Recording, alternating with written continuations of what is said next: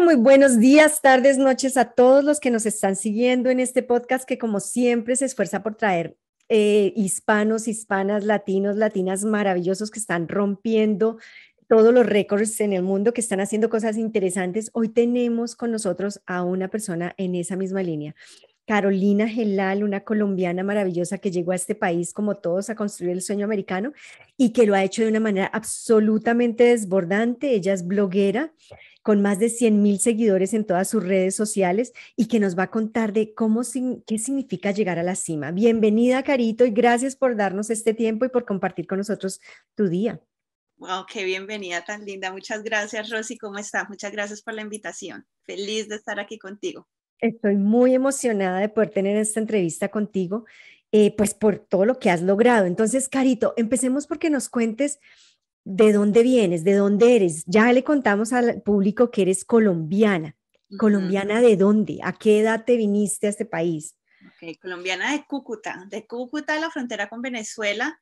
Eh, llegué aquí a los 18 años, iba a cumplir, una semana antes de mi cumpleaños, iba a cumplir 18 años y ya son bastantes años, ya casi voy, sí, para los que eh, 17, 18 años de también estar aquí en, en, Colorado, siempre he vivido en Colorado, nunca me he ido como para otro estado y una época en que estuve como entre Colombia y Estados Unidos, mientras que decidí si me iba a quedar a vivir aquí del todo, pero bueno, ya decididísima y ya estoy aquí viviendo del todo con mi familia.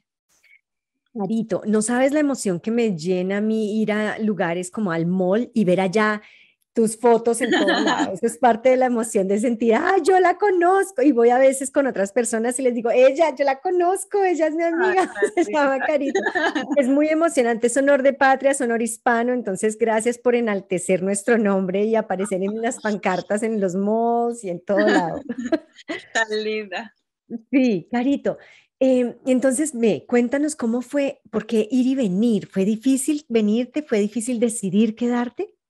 La verdad sí, la verdad fue como que cuando me vine al comienzo, la primera vez, eh, me vine porque mi mamá estaba acá, entonces era como que estoy haciendo lo que mi mamá quiere que yo haga y pues yo a ella le rogué que por favor me, me, dejara graduar con mis compañeras de toda la vida del colegio, entonces mi mamá realmente se vino a vivir aquí, ella llegó a la Florida primero y fue profesora de las escuelas Montessori como por dos años, mientras que se vino a vivir aquí a Colorado, pero pues ella se vino tres años antes de que yo me viniera. Yo estuve lo que es noveno, décimo y once, como decimos en Colombia, eh, esa parte de high school, em, viviendo con mi papá y con mi abuelita y también con mis tías eh, en Colombia, pero todo fue porque mi mamá me lo permitió. Yo le dije, mami, yo necesito graduarme con, mis compañeras de toda la vida, o sea, son mis hermanas, eh, no me quites esta oportunidad y me dejó hacerlo. Muy difícil para ella, obviamente, ella sufrió mucho, las dos sufrimos mucho estar separadas, pero pues yo creo que fue algo muy positivo porque hoy en día pues miro hacia atrás y, y tengo los recuerdos de la graduación, eso que es tan lindo, toda esa época de, de, de 11, de del último año, la verdad le agradezco mucho a mi mamá haberme permitido vivir esa experiencia y ya luego pues me vine a vivir acá. Esto, ay Rosy, espérate, la pregunta fue, ya, ya iba a empezar, a, tú sabes que yo hablo demasiado y me, me, estoy desviando. ¿Cuál fue la pregunta original? La pregunta que me hiciste. Mira, no, la pregunta fue que si fue difícil, que si fue difícil. Ah, fue difícil. Eh, realmente, eh, ya después de eso y después de estar viviendo acá, obviamente vino como el choque cultural. Entonces al comienzo voy a decir sí, fue difícil, fue, fue difícil. Yo estaba teenager, todavía teenager, como dicen acá, todavía estaba en, pues antes de mis 20, entonces ustedes saben que eso es una época de mucho conocerse uno, de saber uno qué quiere, qué va a hacer. Estaba entrando a la universidad, decidiendo que iba a estudiar con el inglés no venía tan cruda, venía con buen inglés porque en mi colegio estudiábamos dos horas de inglés diarias todos los días, entonces eran diez horas de inglés a la semana y la verdad llegué como con muy buenas bases y mi mamá como profesora de inglés, pues toda la vida escuché música en inglés, o sea, a mí me encantaba el inglés. La verdad llegué aquí y en cuestión como de ocho meses, que fue lo que estuve en un curso de inglés que hice, lo agarré perfecto y entré a la universidad. O sea, por el lado del idioma nunca hubo problema. Por la parte cultural sí, porque yo estaba en ese curso de inglés, pues eh, compartía a diario con gente, muchas culturas, sobre todo japoneses, eh, mucha gente asiática, y pues la cultura con ellos es súper diferente. Entonces, yo hice muchos amigos, pero sí había como bastante choque cultural, eh, maneras de pensar muy diferentes. Y ya luego cuando entré a la universidad y me gradué y todo, la verdad me hacía mucha falta Colombia, o sea, yo tenía a mi novio, una, tenía una relación a long distance, como a, eh, a distancia con el que, el que soy mi esposo Mauricio, y, y, yo decía, no, pero yo tengo que darle una oportunidad a esta relación, qué tal que funcionen las cosas, él está en Colombia, pues me regreso a Colombia. Entonces ahí a mi mamá pues le dio durísimo eso porque ella estaba feliz de estar acá, feliz de tenerme acá, de pues haber abierto el camino para nosotros acá y yo volviéndome a Colombia. Entonces, pero igual una vez más ella me respetó mi opinión, me apoyó. Eh, me fui para Colombia, eh, estudié diseño de modas en Bogotá. Yo estudié acá diseño de modas y merchandising un, un semestre en CSU en, en Fort Collins. Fue una experiencia muy chévere, pero la verdad a mí me jalaba el corazón mucho a Colombia. Me lo, o sea, era como el destino me quería devolver a Colombia. Entonces, fue una experiencia muy chévere lo de Fort Collins, pero en realidad no, no me mató, o sea, no me llenó mucho. Entonces yo le dije, mamá, me voy a estudiar diseño de modas a Colombia. Diseño de modas en Colombia es espectacular. Somos un país textilero, eh, tenemos, o sea, hay muchos diseñadores, hay mucho por hacer en el campo de la moda. Entonces yo dije, me voy para allá. Estudié diseño de modas en Bogotá, en la Arturo Tejada Cano. Fueron tres años súper chéveres, espectacular. No me arrepiento de haber tomado la decisión de haberme vuelto. Y, y, nada, y después cuando empecé a trabajar fue cuando vi la verdadera cara de la moneda y pues me empecé a estrellar, por ejemplo, con los pagos, con los sueldos, los horarios, como la falta de, de, seriedad en cuanto a todo eso, sobre todo los horarios, había, no había respeto en cuanto a las horas de trabajo, horas de descanso y, y pues, no sé, yo dije, ya, ya estamos en la parte, pues en la época en que ya uno empieza a trabajar, a construir futuro y yo decía, esto está muy difícil, la verdad yo creo que me vuelvo para, para Estados Unidos. Y en ese entonces eh, mi esposo también ya estaba en una época en que le estaba trabajando y, y, yo le dije, bueno, yo me devuelvo, si tú quieres, pues te vienes conmigo, tienes las puertas abiertas, tú tomas la decisión y nada, pues cuando yo me, el día que me iba a regresar me pidió la mano y ya, el resto es historia. ¡Ay, qué lindo! el ultimátum. ¡Wow! ¡Qué bueno le sirvió el ultimátum! ¿Y se vinieron juntos? ¿O te viniste tú primero? vinimos juntos, me vine yo primero y pues obviamente como él para estar acá, poder trabajar acá y hacer vida necesitaba sacar los papeles y yo todavía no era ciudadana, era residente permanente. Entonces me devolví eh, con, el, con el plan de hacerme ciudadana, completar todos estos papeles. Y pues nada, Mauricio, estuvimos un año separados, un año en que no nos vimos, no nos vimos en todo el año, eso fue bien duro, fue muy difícil, pero pues yo quería estar súper juiciosa con, con la salida y entrada al país, porque entre más saliera y más me fuera de vacaciones, más iba a alargar, a postergar pues el proceso de ciudadanía. Entonces estuvimos súper juiciosos con eso y apenas completé los días, apliqué a la ciudadanía, me salió la ciudadanía y él ya, ya se vino a vivir acá y los papás vinieron, hicimos eh, una, eh, nos casamos en la corte, hicimos una reunión muy bonita acá y ya, y, y ya, ya se quedó aquí del todo.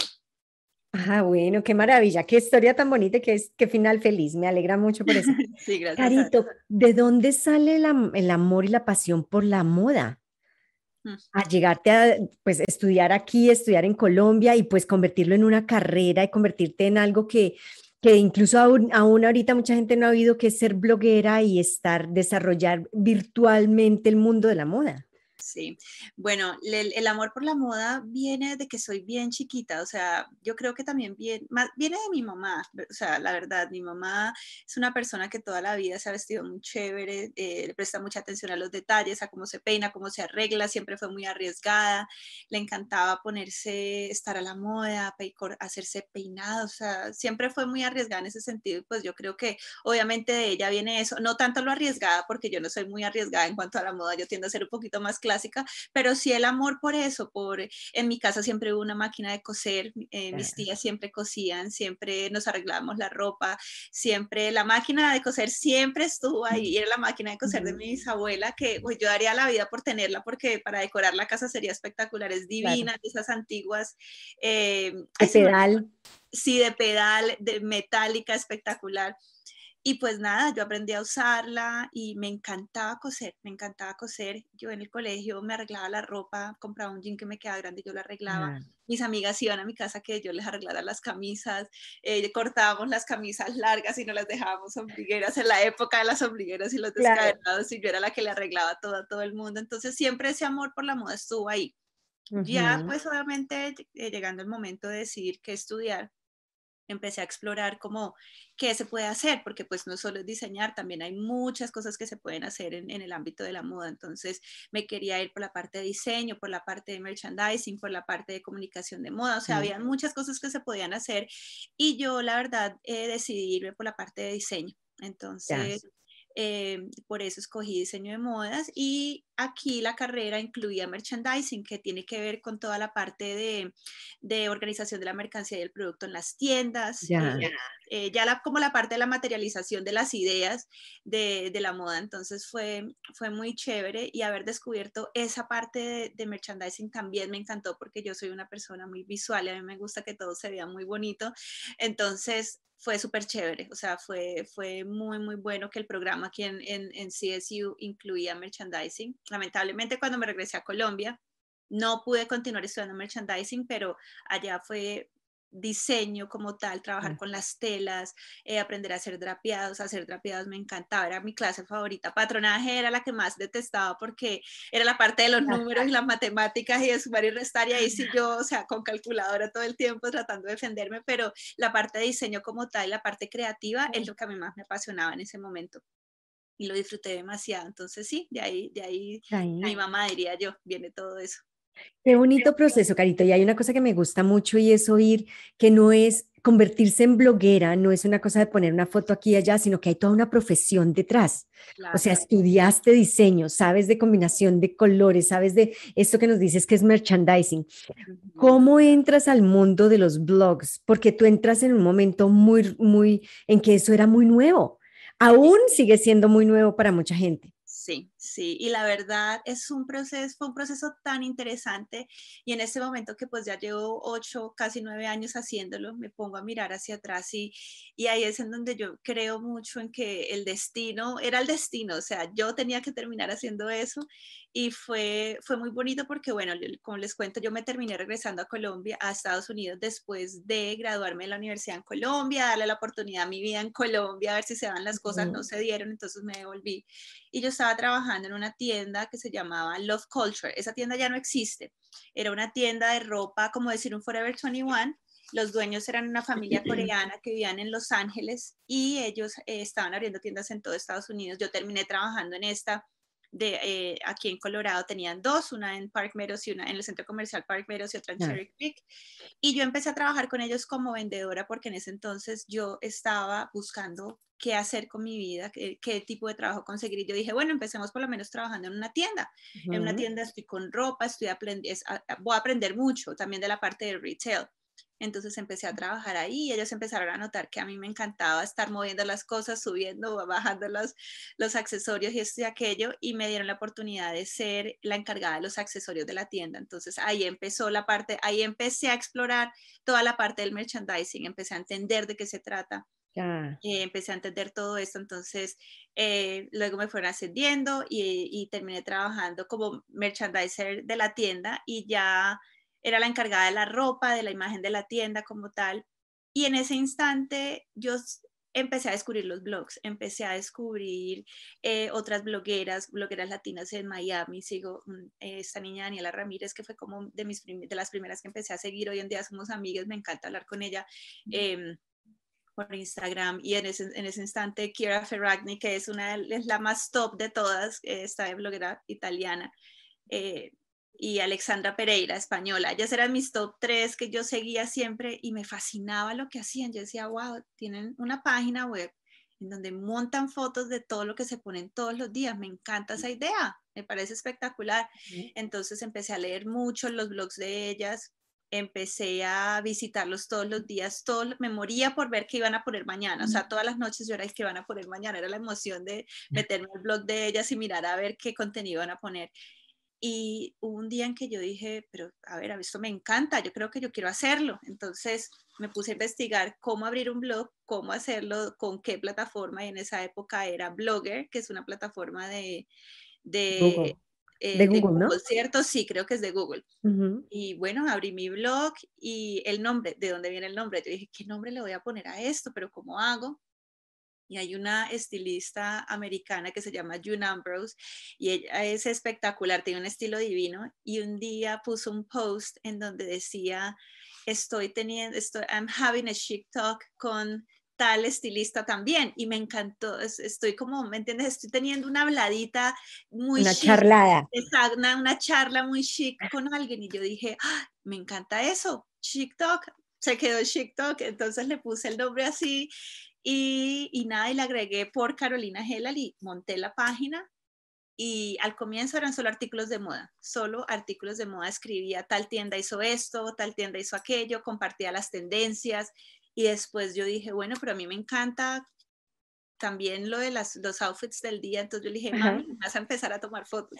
Y puse a mi mamá con el celular de ella a tomar mis fotos y si ustedes van pues al blog y le dan a la primera página del blog, la número uno, van a ver como todo el proceso, como allá más o menos los 10 blog posts, empecé a subir como mis outfits y la primera era con fotos súper granosas, oscuras, con el celular de mi mamá, fotos cero profesionales.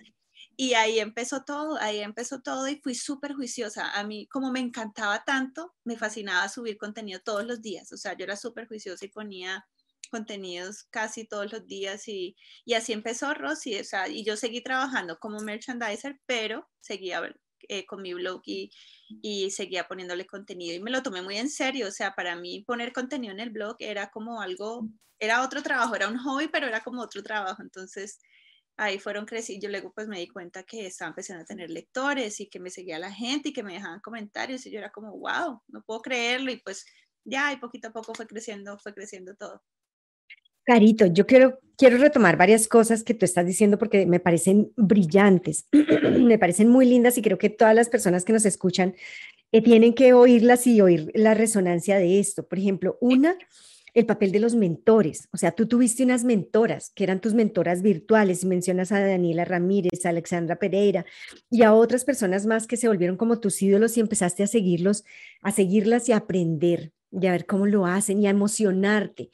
Ese es el segundo punto que quiero mencionar y es el papel de la emoción en términos de, de esto me gusta tanto, esto es mío, de tu lugar en el mundo, de decir, esto es lo que yo quiero hacer. Sí, que me parece bellísimo porque, porque en todas las áreas, en todas las áreas en las que te muevas, encontrar eso que a ti te hace palpitar y que dices que irán a poner mañana. Sí. Me parece bellísimo. Otra cosa que dices que me pareció súper linda es ese deseo permanente de aprender. Sí. De estar aprendiendo de ellas, de estar aprendiendo de lo que están poniendo, de, de aprender de y esto cómo se hace, que es un blog, y de saber, ah, yo quizá puedo hacer eso, y ser arriesgada y lanzarte en medio del, temor a la crítica que es tan común. Y ahí me quiero lanzar, y antes de continuar, aquí tengo otras cosas que fui tomando porque dijiste una píldora con muchos, muchas cosas muy importantes, mucho contenido muy importante. Y es cómo manejaste la crítica en la comunidad hispana. Es muy es uno de los temas más difíciles por dos razones. Una, porque nos enseñan mucho como a, a, a estar pendiente de lo que dicen los demás. Y dos, por el otro lado, porque siempre estamos pendientes de criticar al otro. ¿Cómo manejaste eso, ese, ese lugar tan difícil? Bueno, empezamos, ¿hablamos de esa parte o de todo lo que nombraste anteriormente? Porque, por, donde quieras. Bueno, eh, la parte, saben que, por ejemplo, lo que tú estás diciéndolo, la parte de la crítica, créanme que a mis adentros, o sea, yo decía, bueno, si, estoy subiendo fotos de cómo yo me he visto, ojalá que la gente entienda que lo que yo quiero mostrar es el outfit. Obviamente, para mostrar el outfit y lo que tengo puesto, me tengo que ver bien, o sea, tengo que fijarme que mi pelo esté bien, que yo esté maquillada, arreglada. Siempre he sido muy vanidosa, o sea, eso también ayudó. Siempre he sido muy vanidosa. A mí me gusta arreglarme, me, gusta tomarme mi tiempo para hacer el pelo, el maquillaje, todo. O sea, eso no sería nada nuevo, pero, pero yo sí decía, a pensar que es que yo ahora me creo modelo, o sea, que, o sea, pues bueno, yo dije, bueno, no importa, igual es yo estoy aquí en mi mundo, estoy en Estados Unidos, no, no, no, o sea, la gente no me conoce, que, o sea, qué carajos, voy a arrancar y voy a empezar a hacer eso. Pero obviamente cuando yo volví a Colombia, pues la gente me preguntaba, ¿pero qué es que usted ahora es modelo o qué? Entonces, sí, o sea, obviamente la gente, obviamente en ese entonces la gente no tenía ni idea de qué, de qué yo estaba haciendo, de qué se trataba realmente, de cuál era el punto y qué era lo que yo realmente quería comunicar por medio del blog y, el contenido que yo estaba creando. Entonces, sí, Rosy, o sea, al comienzo lo de la parte de la crítica y como pensar en el que dirán, sí fue como una parte que me atormentó mucho, pero ya eso fue algo que con el tiempo fui superando y, también eso fue, el hecho de que la gente fue entendiendo un poquito más de qué se trata todo este mundo también fue ayudando a, a pues, a, como a, ¿me entiendes?, a, olvidarse uno de esas inseguridades y de esas cosas. Hoy en día, o sea, nada que, o sea, ni siquiera se me pasa por la cabeza porque pues esto ya es casi que una profesión, no es casi, ya es una profesión. Una profesión, una profesión exacto, pero, pero sí, al comienzo, al comienzo fue difícil. Vayamos a lo anterior, el papel de, los de las mentoras en este caso. Bueno, esa parte es muy chévere y, mira lo que hace el Internet, o sea, simplemente estaba buscando, ¿cómo empecé a seguirlas a ellas? Buscando inspiración de tendencias, o sea, bueno, tú sabes que igual en el Internet lo está absolutamente todo, pero pues mira que ellas aparecieron en mis búsquedas en Google de cómo vestirme, qué ponerme, ¿me entiendes? Porque igual cuando tú vas a Google y tú quieres averiguar algo, ¿qué me pongo para un matrimonio? ¿Qué? Entonces así yo también estaba buscando y ellas aparecieron y aparecieron las páginas de ellas. No es que ellas, ah, perdón, no es que ellas hayan aparecido en una, en una revista importante, no, la plataforma de ellas apareció en mi búsqueda y así fue como yo las descubrí y, y la verdad no sé, me sentí demasiado inspirada, o sea, aparte de que me encanta el tema, ¿entiendes? Me encanta el tema de la ropa, de qué ponerme, de cómo aconsejar a la gente, darle inspiración a la gente, me sentí extremadamente inspirada por lo que ellas estaban haciendo. Y lo que tú dices fue como un llamado, o sea, como que yo decía, yo creo que yo puedo hacer esto y me encantaría hacerlo, o sea, me, me fascina esta idea, me encanta. Y además que el mundo digital es el futuro, mi mamá, por ejemplo, fue la que más me apoyó con la idea, me dijo, Carolina, abres ese blog ya y empiezas ya. O sea, ella en ningún momento me dijo, pero ¿para qué? Sigue mejor con tu, con tu trabajo, concéntrate en lo que estás haciendo ahorita. O sea, mi mamá todo el tiempo fue como, dale, dale, dale. O sea, este es el futuro, es, lo digital es el futuro. ahí está el futuro, sigue por ahí. Entonces, no sé, fue lo que tú dices, cuando uno encuentra, cuando uno siente ese pálpito, ¿me entiendes? De que, wow, esto me encanta, esto me apasiona demasiado, uno tiene, tiene que seguir esos, esas, esos pálpitos, esos sentimientos, e, eso que tú sientes, hay que seguirlo, hay que seguirlo. Y yo hoy en día le doy muchas gracias a Dios de que entendí ese mensaje del universo, porque mira que hoy en día es mi trabajo, entonces uno no tiene que, no sé, yo es, ha sido un proceso que me ha enseñado mucho a valorar el creer en los sueños que uno tiene, o sea, como que nunca uno decir, no, pero o sea, yo cómo voy a hacer esto eh, y escribir en inglés y, y, en español es demasiado trabajo, ¿no? Qué pereza. No, nada, o sea, yo nunca en mi vida, y era un proceso largo, tomar las fotos, bajarlas, editarlas, subir el, el, blog, pensar en cómo aparecer en las búsquedas de Google, porque pues tampoco es crear contenido ahí a la loca, sino también quiero pues que mi página empiece a salir en las búsquedas de Google y esto y todas esas eran cosas que yo en ese entonces estaba como aprendiendo a entender, pero nunca me dio pereza. ¿Por qué? Porque me apasionaba demasiado. Entonces, sí, lo que tú dices de, de, de, ¿me entiendes? De, de, esa, esa pasión que yo sentía en ese momento por lo que estaba haciendo, eso estaba así, mejor dicho, a flor de piel. Mencionas algo en esto que me parece valioso otra vez y es bueno, no una cosa, varias, Carito, estás diciendo cosas muy, muy lindas, como siempre. Uno lo del llamado, pero otro lo la importancia del apoyo de otros. Y como tu mamá estuvo ahí diciendo, dale, Carito, como apoyándote en vez de jalándote hacia abajo y diciendo, no, pues es, ¿qué es eso? Nadie siquiera sabe, porque era la realidad, nadie sabe qué es eso, qué es eso de Internet, era muy nuevo. Y era maravilloso que hubieras podido tener a tu mamá ¿Hubo más gente de tu familia o quiénes más fueron ese apoyo que te dijeron, aquí estamos, lo que sea que es, porque suena muy nuevo, hazlo? Sí.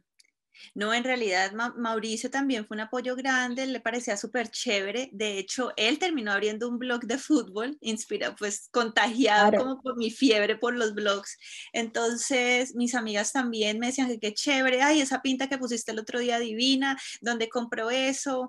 Eh, mis tías, mis familiares también eran, o sea, les llamaba la atención y les parecía interesante, me preguntaban, eh, seguían mi página en Facebook también, me ponían comentarios, entonces como que obviamente uno no tiene que apegarse mucho a, como buscar aprobación de la gente. aparte hay que, o sea, en ese entonces mi mamá era la que me hacía entender eso, como que tú, tú haces esto porque a ti te gusta y porque tú estás feliz y sigue haciéndolo. Pero igual, muchas veces sentir ese apoyo y como ese, esa, esa respuesta positiva de la gente le sube a uno el ánimo. Entonces, eh, lo que tú dices sí es, eh, fue muy importante como no sentir rechazo, sentir que, ay, qué idea tan chévere, porque créanme que he escuchado muchas historias de blogueras que sus familiares y, los amigos piensan que es una locura, que, que perderá de tiempo, que qué está haciendo, que qué es eso, que para no va para ningún lado. Entonces, en mi caso fue algo positivo y pues sí, la verdad me ayudó bastante y, y, y yo a mi mamá se lo repito todo cada vez que puedo, cada vez que se da la oportunidad o la conversación, yo mami, en serio, mil gracias porque tú realmente fuiste la que me, la que me estuvo dando así en la espalda todo el tiempo, empujándome. Claro. Empujándome, empujándome. Ella siempre le, le, le, llamó mucho la atención y como a ella también le encantaba tanto la moda, le parecía chéverísimo que yo estuviera haciendo eso. Qué maravilla. Y qué maravilla que hubieras contagiado. Creo que eso es lo que pasa con la pasión y es que es contagiosa. Que hubieras contagiado a Mauricio también de, para abrir su propio blog de, de algo que a él le gusta, pero con lo que tú ibas mostrando como camino. Dijiste otra cosa antes y es el, la importancia de ser tan juiciosa. Y creo que es otra cosa que la gente, porque la gente toma carreras como la tuya muy a la ligera y crees, creen que es que poner una foto aquí y otra foto allá y ya, eso fue, y esperar a que lleguen del cielo eh, empresas que quieran invertir en ti. ¿Cuál fue el papel de, y a qué llamas tu ser juiciosa? ¿Qué significó eso? Sí, pues mira, eso fue algo que en realidad lo que yo te digo fue, fue algo que se dio tan fácil porque como me gustaba tanto, entonces yo le sacaba tiempo a eso todo el, todo, todas las veces. O sea, yo pensaba, ok, hoy tengo que tomar fotos, mañana subo el contenido, eh, todas las semanas tengo que poner mínimo tres veces algo en el blog. Eh, los fines de semana yo le decía a mi mamá, bueno, voy a armar pintas y nos vamos a tomar fotos, listo, nos vamos a tomar fotos. Entonces, como que poquito a poco, ay, de hecho, tengo una anécdota muy chistosa, mi mamá terminó perdiendo una vez el celular por mi culpa en la primera vez que salimos a tomar fotos. Lo dejamos encima del carro, arrancamos y ella misma lo espichó, pasó por encima del celular, quedó no. sin celular. O sea, de, no, hay muchas anécdotas súper chistosas, pero esta en realidad la recuerdo tanto porque es que fue la primera vez que salimos a tomar fotos y todo salió al revés. Fue muy chistoso y mi mamá aún así me dijo, no, vamos y sacamos el celular de una vez. O sea, para, para, ella tenía en ese entonces un Samsung Galaxy que eran muy buenos, eran muy chéveres esos celulares y pues el celular de ella era con el que tomábamos las fotos obviamente. Pero sí, entonces era, eh, era muy, eh, había mucha constancia, era muy eh, consistente, también se dice en español, es que sí te claro, sí, consistente. muy literal a, de inglés a español y suena chistoso, pero sí la consistencia, el, el, el, y yo digo que esas cosas vienen cuando uno hace algo que le gusta mucho no era forzado, era algo que se da naturalmente. Entonces, eh, ¿me entiendes? Me encanta tomar fotos, iba a tomar fotos feliz, me encanta sentarme a, crear el contenido, lo hacía feliz también. Entonces se fue creando como, como un hora, como un, sí, una, una, eh, una rutina, una rutina naturalmente, ¿me entiendes? Yo no lo noté, pero eso fue lo que ya hablando como de, lo que se ve a futuro, eso fue lo que llamó la atención de marcas, de que la gente quisiera trabajar conmigo, como decir, ah, ok, ella sube contenido pues seguido, nos puede, puede mostrar mi producto seguido, le voy a hablar, voy a preguntarle a ver si puedo trabajar con ella, le puedo mandar de pronto una blusa y que la pongan las fotos, a ver qué pasa, o sea, ¿me entiendes? Y así fue como todo empezando. Entonces, esa consistencia llevó a eso, llevó a, que es, esa plataforma que yo creé y ese contenido que yo estaba creando se convirtiera en algo que yo podía monetizar y era algo que, de lo que yo, por ejemplo, en ese instante no tenía ni idea. Claro. ¿Cuándo ocurre eso, Carito? ¿Cuándo es el, el, primer momento que tú dices, que me van a pagar porque modele, pues me ponga esta, esta camisa o estos aretes?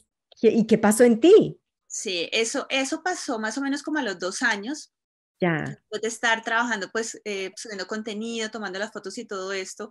Y eso más que todo pasó cuando ya llegó Instagram. Llegó, Instagram llegó. Ah. Yo abrí Instagram en el 2000, 2000, ay, no recuerdo. 2000, bueno, hace bastante tiempo. Tendría que meterme al celular a mirar cuándo, porque Instagram tiene esa información. Y resulta que cuando yo ya empecé a subir contenido a Instagram y era tan juiciosa, de hecho, eh, muchas, muchas personas convierten su cuenta personal en, su cuenta, en la cuenta del blog. Yo nunca hice eso. Yo empecé con mi cuenta del blog desde cero. O sea, yo recuerdo que mis seguidores eran como mi mamá, mi papá, Mauricio, mis primas, o sea, claro. mi familia y apoyando y dándole like a las fotos. Entonces fue un proceso muy, o sea, bien desde cero, bien desde abajo, o sea, bien, bien, ¿me entiendes? No, nunca, nunca convertí mi cuenta personal, que pues ya tenía gente en, en esto del trabajo. Siempre quise mantener lo personal de lo de TikTok muy separado porque yo decía, no quiero forzar a nadie a que me siga. O sea, ¿me entiendes? Si me quieren seguir, que me sigan. O sea, no quiero obligar a nadie. Y yo, por ejemplo, en mi cuenta en Facebook siempre hice lo mismo. Yo nunca compartía lo que yo ponía en mi cuenta personal. O sea, yo tenía mi cuenta de, de, de TikTok aparte y yo tenía todo muy aparte. Entonces, eh, a los dos años más o menos empezó a pasar esto, de que empezaron a aparecer las oportunidades y la tienda donde yo trabajaba como merchandiser quebró, ellos cerraron. Entonces eso también fue como otro empujón a decir, bueno, ¿qué voy a hacer con esto? ¿Será que le meto toda la ficha y me dedico a esto? Y lo hice, lo hice, lo hice, tomé la decisión y dije, sí, lo voy a hacer, me gusta mucho, creo que aquí hay futuro, se puede hacer algo, vi la oportunidad, entonces me arriesgué y, en ese, y cuando perdí el trabajo de tiempo completo en la tienda, busqué un trabajo de medio tiempo trabajaba solo como 20, 25 horas a la semana. Trabajé en el Coors Field, en el estadio de, de, de, béisbol de Denver, algo que no tiene absolutamente nada que ver con, con, con, pues, con lo que yo hago, pero fue muy chévere porque yo podía llevar mi computador, podía trabajar ahí mientras hacía las otras cosas, entonces me daba también esas libertades y, y, y, lo, que, pues lo, que, lo que te contaba, subiendo contenido súper juiciosa todos los días, seguí con todo muy juiciosa y pues eso ya me llevó a, a poder empezar a trabajar con marcas. Ahí, ahí, fue cuando ya las marcas se dieron cuenta de que yo existía y dijeron, ok, pongamos el producto en la, en la página de ella, mostrémosle el producto a la audiencia de ella, a ver qué pasa. Y ahí ya se empezaron a dar las cosas. Fue un proceso muy chévere, fue muy, eh, muy, eh, puedo ver el paso a paso, como el crecer poquito a poco, ¿me entiendes? Ajá, como muy orgánico. Muy orgánico, sí. Parito, mencionas, fíjate, uno, el poder de la disciplina, de la disciplina, de la convicción en lo que estás haciendo, de seguir avanzando como sin mirar para atrás, que me parece que son, independientemente de la carrera en la que estés, son claves, son claves para lograr el éxito, para llegar allí, para creer que algo va a pasar. ¿Tenías expectativa en ese algo? ¿En qué era ese algo? ¿O simplemente se fue dando? La verdad tenía demasiada expectativa y mucha curiosidad de qué iba a pasar conmigo en mi plataforma porque yo veía lo que estaba pasando con estas otras blogueras que yo seguía. O sea, yo veía que ellas estaban empezando a trabajar con, con, mar, con tiendas departamentales, con marcas que me fascina ponerme. Eh, yo veía que ellas estaban trabajando, estaban viajando, estaban yendo a la Semana de la Moda aquí y allá. Y yo decía, wow, ¿será que yo voy a llegar allá? O sea, ¿qué es todo esto? O sea, esto en realidad tiene mucho futuro, hay mucho que hacer con, con todo esto que yo estoy haciendo. Entonces, eh, la expectativa era absurda. O sea, ¿me entiendes? Yo decía, ok, voy a hacer esto para que de pronto pase esto. Ya. tal cosa para ver si de pronto llamo la atención de tal marca que quiera trabajar conmigo. Eh, no sé, yo creo que lo que tú dices, tener ellas me sirvieron de guía, estas, estas blogueras me siguieron mucho de guía, de inspiración, me daban, ellas, ellas iban un paso más, un paso no, muchos pasos más adelante que yo, entonces yo podía ver, ¿me entiendes?, por dónde iba la cosa, y yo creo que también ayudó bastante, dio como una visión clara de lo que puede pasar, entonces yo decía, ok, entonces si yo me esfuerzo, y me entiendes, si yo le meto toda la ficha, de pronto eso puede pasar, y pues ahí, está como el breaking point, como dicen en inglés, o, o me quedo quieta y no hago nada, o se la meto, ¿me entiendes? Toda, como decimos en Colombia. Y eso fue lo que hice. Qué bueno, y mira los resultados, qué maravilla. Fíjate, mencionas otra vez cosas muy interesantes y una que habías dicho antes y es tomar esto en serio. O sea, esto es en serio, lo voy a hacer, me quedé sin trabajo, voy a saltar y me voy a dedicar a esto tiempo completo. Y lanzarte y empezar a hacerlo y seguirlas, seguirlas siguiendo a las personas que estabas allí observando para decir, para ayudarte a buscar, iluminar tu camino, si lo puede uno llamar de esa manera. Exacto, sí. Carito, ¿cómo has hecho? Porque aquí hay otra, otra, una cosa que mencionaste hace un ratito y me parece, me genera mucha curiosidad y es, ¿alguna vez te han escrito comentarios difíciles, comentarios duros? Y si te ha pasado, ¿cómo has hecho? Sí, sí, sí me han, sí me han puesto cosas, eh, eh, comentarios odiosos, eh, ay no, pero ya, ya, o sea, no sé, como comentarios feos en cuanto a cómo se me ven las prendas o, o, por ejemplo, si estoy hablando, si me desvío un poquito de la moda y hablo de temas personales o doy mi opinión personal en cuanto a algo, obviamente he tenido, ¿me entiendes? respuestas feas, gente que le quieren, como, como decimos en Colombia, buscar la lengua a uno y, y ¿me entiendes? Y realmente, pues, saber hay que ser muy cuidadosos con las respuestas, obviamente, ¿me entiendes? Yo soy una persona que no me gusta como buscar problemas ni nada, entonces como que siempre, eh, si vale la pena responderlo, lo respondo. Si es un comentario negativo que realmente me va, o sea, el ponerme a escribirle y responderle me va a quitar más tiempo y, y me va a desgastar la energía, lo que sea, como que prefiero ignorarlo a veces, entonces hay, hay momentos en que yo digo, no, esto se merece una respuesta y me entiendes si lo he hecho. Pero entonces, sí, e, esa parte, no sé, tiene, juega mucho como con, como con la energía de uno, o sea, ¿me entiendes cómo lo voy a manejar? Voy a dejar que me, que me dañe el día y que me, me haga sentir insegura o, me ponga de mal genio o vale la pena responderlo, no vale la pena. ¿Me entiendes? Siempre, y, y, ya entre más, entre más lo más ha pasado el tiempo, siento que a mí no me ha ido tan mal como otras personas. Tenía una amiga que sí le ponían comentarios feos y le, le decían cosas odiosas. Y más que todo son de cuentas que crean para hacer eso, ¿me entiendes? Es gente muy desocupada también, con, con ganas de realmente hacer eso, ¿me entiendes? Meterse en las Profesionales. sí, profesionales en querer hacerle mal a las otras personas. Entonces, cuando yo noto eso, ¿me entiendes? Eso es una cuenta de mentiras que no sigue a nadie, que, que solamente está creada para hacer esto, no les pongo atención, pero por ejemplo, si es de una seguidora o si es de una persona que yo veo que me lleva siguiendo mucho tiempo y me está haciendo un comentario no odioso, pero de pronto, como me entiendes, preguntándome que algo con lo que yo no me siento cómoda, doy ese paso y tengo la conversación con la persona. Y ha pasado mucho, por lo menos en la época de las elecciones, en que estuve un poquito, la verdad, abierta con mis, con mis opiniones y todo. Sí tuve muchas, obviamente, pues imagínate, política. Todos pensamos diferente, entonces tuve varias personas que, con las que tuve conversaciones largas, pero sí, o sea, a veces los respondo y a veces no. Mm, qué bien, Carito. ¿Y cuando entras, cómo, em, ¿En qué plataformas estás y cómo empiezas a moverte en esos mundos? ¿Ocurre orgánico o, lo planeas? ¿Cómo funciona? Sí, bueno. Em, algo, por ejemplo, esa, esa, pregunta que me estás haciendo tiene, va mucho de la mano con el puedo yo hacerlo realmente, puedo hacer todo lo que, lo que, lo que conlleva tener un blog. Entonces, eso fue algo que fui aprendiendo con el tiempo, porque, por ejemplo, yo soy muy creativa, entonces, bueno, tú sabes que eh, tú eres mi life coach, entonces tú me ayudas, me entiendes, a organizar mucho mi cabeza con eso.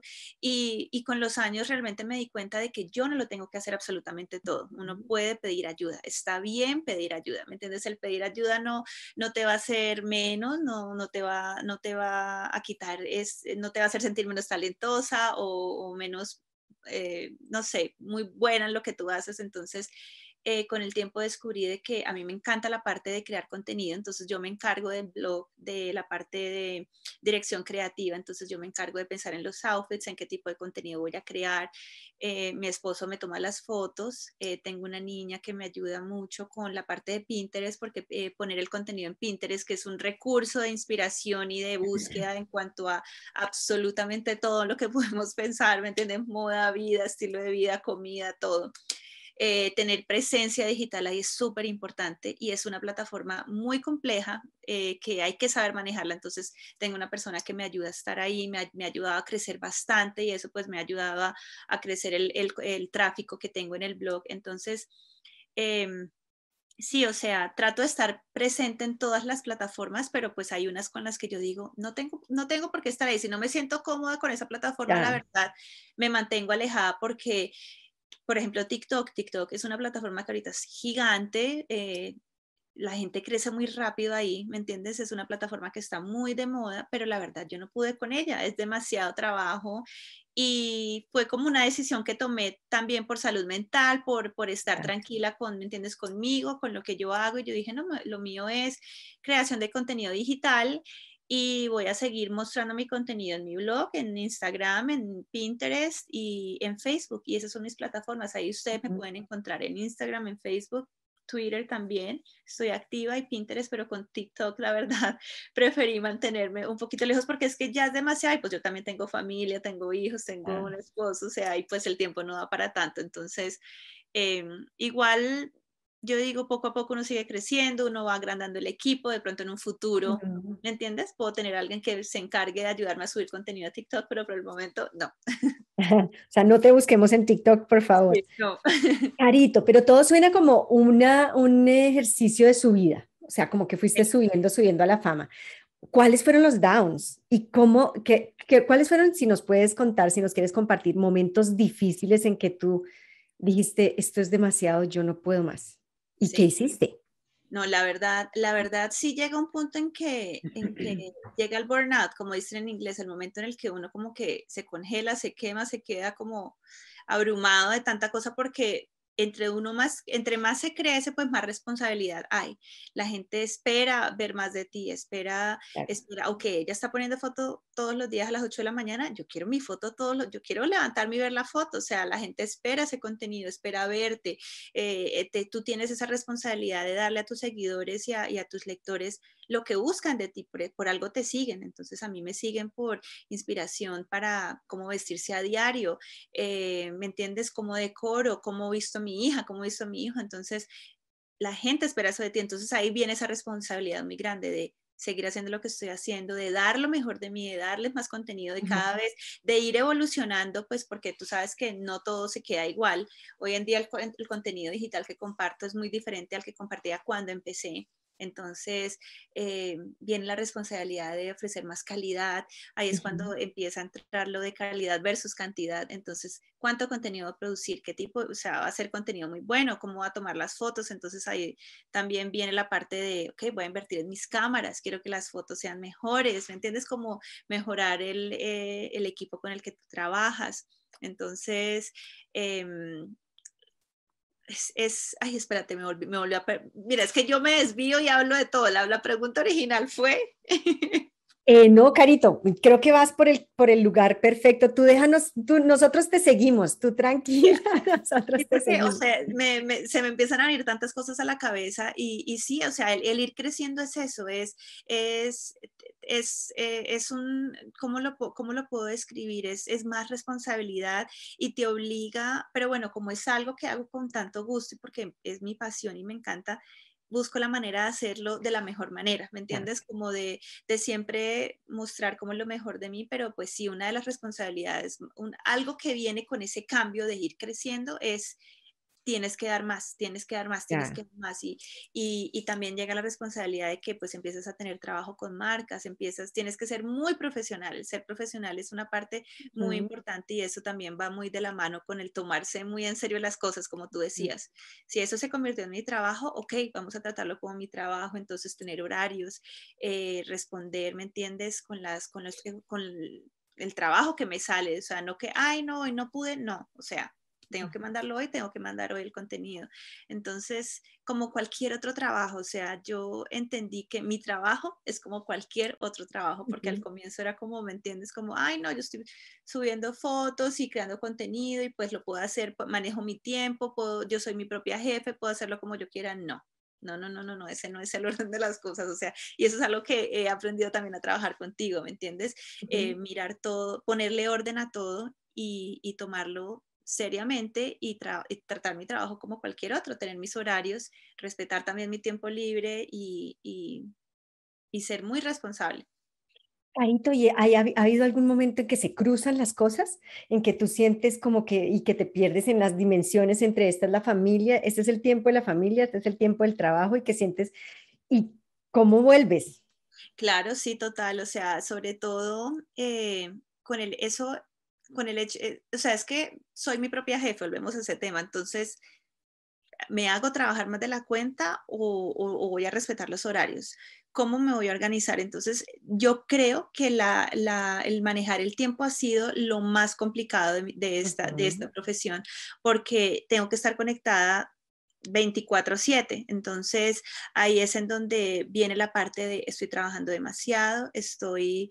Eh, estoy como quien dice haciendo más de lo que debería hacer y esa es una parte, eso es un, eso es, yo diría que es el lado peligroso de esta profesión porque como cualquier otro trabajo, uno se puede volver como adicto al trabajo. Entonces, yo quería estar todo el tiempo pegada al computador, subiendo cosas al blog, planeando el contenido la próxima semana, editando fotos. Es que en, esta profesión, uno al comienzo es el fotógrafo, uno al comienzo es el director creativo, soy mi propia manager, soy la que mando el recibo de, de cobro, soy la que hago todo, todo, todo. Son 10 profesiones en una. Entonces, es demasiado trabajo y pues ahí viene la parte de que sí, empiezo a trabajar de más y me olvido de mi vida personal y todo se convierte en trabajo. Entonces eso es algo que esa, manejar esa parte yo sí creo que ha sido la más difícil de todas, pero con el tiempo y con tu ayuda he podido aprender a, ¿me entiendes?, a organizarme más, a ser un poquito más responsable conmigo misma también, ¿me entiendes? Porque yo estaba siendo demasiado responsable con mi trabajo, entonces es también cuidarme y, y, y, pensar en esa parte como de la salud mental de decir, no, o sea, yo puedo ser independiente y puedo ser mi propia jefe, pero pues bueno, ¿Dónde está mi descanso? ¿Dónde está mi fin de semana? ¿Dónde está mi viernes en la noche libre? Entonces, ¿A qué hora recargo? ¿A qué horas me recargo para seguir? Porque al final tú eres tu marca. Exactamente. Yo tengo que estar fresca todo el tiempo, sí. Entonces, como creativa, sí, esa parte, esa parte del descanso y, y tener la mente fresca todo el tiempo es, es bien importante. Carito, que si pudiéramos hablar y decir que ya llegaste a la cima, ¿qué significa para ti hablar desde la cima? Bueno, yo, yo creo que yo no he llegado a la cima, o sea, todavía siento que me estoy bien lejos, estoy todavía ahí dándole, dándole, dándole y eh, obviamente sueño, sueño con llegar allá, ¿me entiendes? Llegar a un punto en que yo diga, wow, estoy 100% contenta, ¿me entiendes? Con todo esto que he hecho. Me siento 100%, no, no, no, no piensen que no lo estoy, estoy muy contenta con, con lo que he logrado, con, con todas las cosas que han llegado con, con, con, el blog, pero siento que todavía hay mucho más, o sea, hay mucho más por hacer, mucho más por dar, por darle a mis seguidores, a, eh, por, a, mis lectores. Eh, siento que hay tanto por hacer, o sea, por lo menos en este instante que acabo de tener bebé y que ya estoy como de vuelta en el trabajo, o sea, en este instante es como que siento que me quiero comer el mundo, que quiero hacer tantas cosas, estoy, la verdad, en un punto muy emocionada por, por lo que va, por lo que se viene el otro año, porque el año después de que tuve a Sofía, el primer año con ella, fue, fue, fue mucho de aprender cómo manejar esta vida de mamá con, con el trabajo y ahorita pues siento que, no voy a decir que soy la más experta porque créanme que no lo soy, me falta demasiado por aprender a, a ¿me a manejar mi tiempo como mamá y, y, con mi trabajo, pero siento que ya sé que viene, ¿me entiendes? Porque este es el segundo, entonces como que me siento, siento que ya más o menos sé cómo es el panorama, entonces estoy tratando lo posible por ser eh, bien organizada y como pensar eh, bien cómo voy a hacer, ¿me entiendes? Todo, todo, no sé, todo lo que quiero hacer porque quiero hacer demasiado, quiero crecer más, quiero ofrecer más contenido, no solo moda, estilo de vida, me encantaría diseñar, entonces, ¿me entiendes? Como que pensar en todo eso me llena de vida, me, emociona demasiado. Qué bueno, qué maravilla. Y nos, nos contagias de esa emoción tan linda del amor por lo que haces. Carito, ¿qué le dirías a todas las niñas y niños, chicos que están allá afuera y que así como tú un día seguiste a estas, a estas dos personas o a estas cuatro o cinco personas que están siguiendo, pero están muertos de pánico, de, no, pero es que ella es muy grande. ¿Qué les dirías a esos chicos y chicas o mujeres, hombres que están allá observándote y que se mueven y sienten un poquito de ese mismo palpitar que tú? Claro. Nada, yo digo que es demasiado importante creer, creer en lo que uno quiere, ¿me entiendes? Como creer en los sueños, eso de creer en los sueños, eso sí existe. Y si uno cree en los sueños, se pueden, eh, se dan, o sea, suceden las cosas, no suceden de la nada, hay mucho trabajo de por medio, hay que, hay que, hay, tiene que haber mucha dedicación. Y constancia, sobre todo constancia, si se quieren, si quieren entrar a esto del mundo de los medios y las redes sociales y crear contenido, ¿me entiendes? Porque la gente ve mucho eso, ay, tan linda la foto, trabajo con esta marca y qué chévere, pero ¿qué hubo detrás de eso? ¿Me entiendes? Hubo mucha, muchas, muchas noches de no dormir, dormir poquito, eh, muchas preocupaciones, ¿me entiendes? O sea, son, son, hay mucho detrás, pero ahí, está ahí es donde está la clave, el ser consistente, el creer en que, en que uno puede y sobre todo, no sé, el planear bien, ¿me entiendes? Y, y, encontrar qué es lo que te gusta. O sea, si tú, si tú ya encontraste eso que te encanta y estás 100% seguro de eso es lo que tú quieres hacer, hazlo. Hazlo y busca la manera de cómo se debe hacer. Y otra cosa, que por ejemplo, si ya están montados en el tren y ya están, ¿me entiendes?, en este mundo de las redes sociales y todo, y de eh, creación de contenido digital, busquen ayuda cuando la necesiten, o sea, no crean que ustedes tienen que hacer absolutamente todo. Yo creo que ese fue el error más grande que yo cometí por muchos años. En el momento en el que yo, ¿me entiendes?, empecé a buscar ayuda aquí, allá y allá, fue cuando las cosas empezaron realmente como a fluir. Entonces, no crean que, buscar ayuda y contratar a gente y agrandar el equipo eh, es malo, es algo de hecho muy positivo y eso es lo que lo empuja a uno más hacia la cima, como tú dices, Rosy. Ay, qué maravilla, Carito. Muchas, muchas gracias por este tiempo. Estoy muy emocionada de poderte acompañar en la vida, pero además de escuchar y de ver tu crecimiento, porque eres una mujer muy inspiradora, que seguramente mucha gente te sigue como una estrella porque lo eres. Entonces me alegra. Gracias de todo corazón por regalarnos este tiempo y toda esta sabiduría.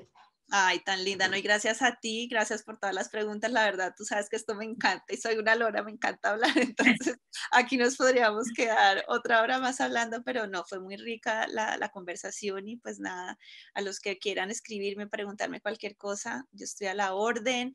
Eh, ya saben, me pueden encontrar en Instagram, TikTok CH. Eh, así me pueden encontrar en todos lados, Carolina Gelal, y ya saben, si necesitan respuestas en cuanto a esto, ahí estoy para ayudarlos y aconsejarlos. Bueno, ya saben, todos los que escucharon y todas las personas que están allí, por favor, denle like, comparta, invita a sus amigos porque no se pueden perder a la maravillosa Carolina Gelal que nos regaló en medio de su agenda tan ocupada una horita de su tiempo para poder compartir con nosotros. Entonces, por favor, sigan la TikTok eh, Carolina Gelal en Instagram, Facebook, Twitter eh, y en su blog, por supuesto, y ahí por, ella es la diosa de la moda. Así que muchas ah. gracias a todos y que tengan una muy feliz tarde. Nuevamente, gracias, Carito. Gracias a ti, Rosy.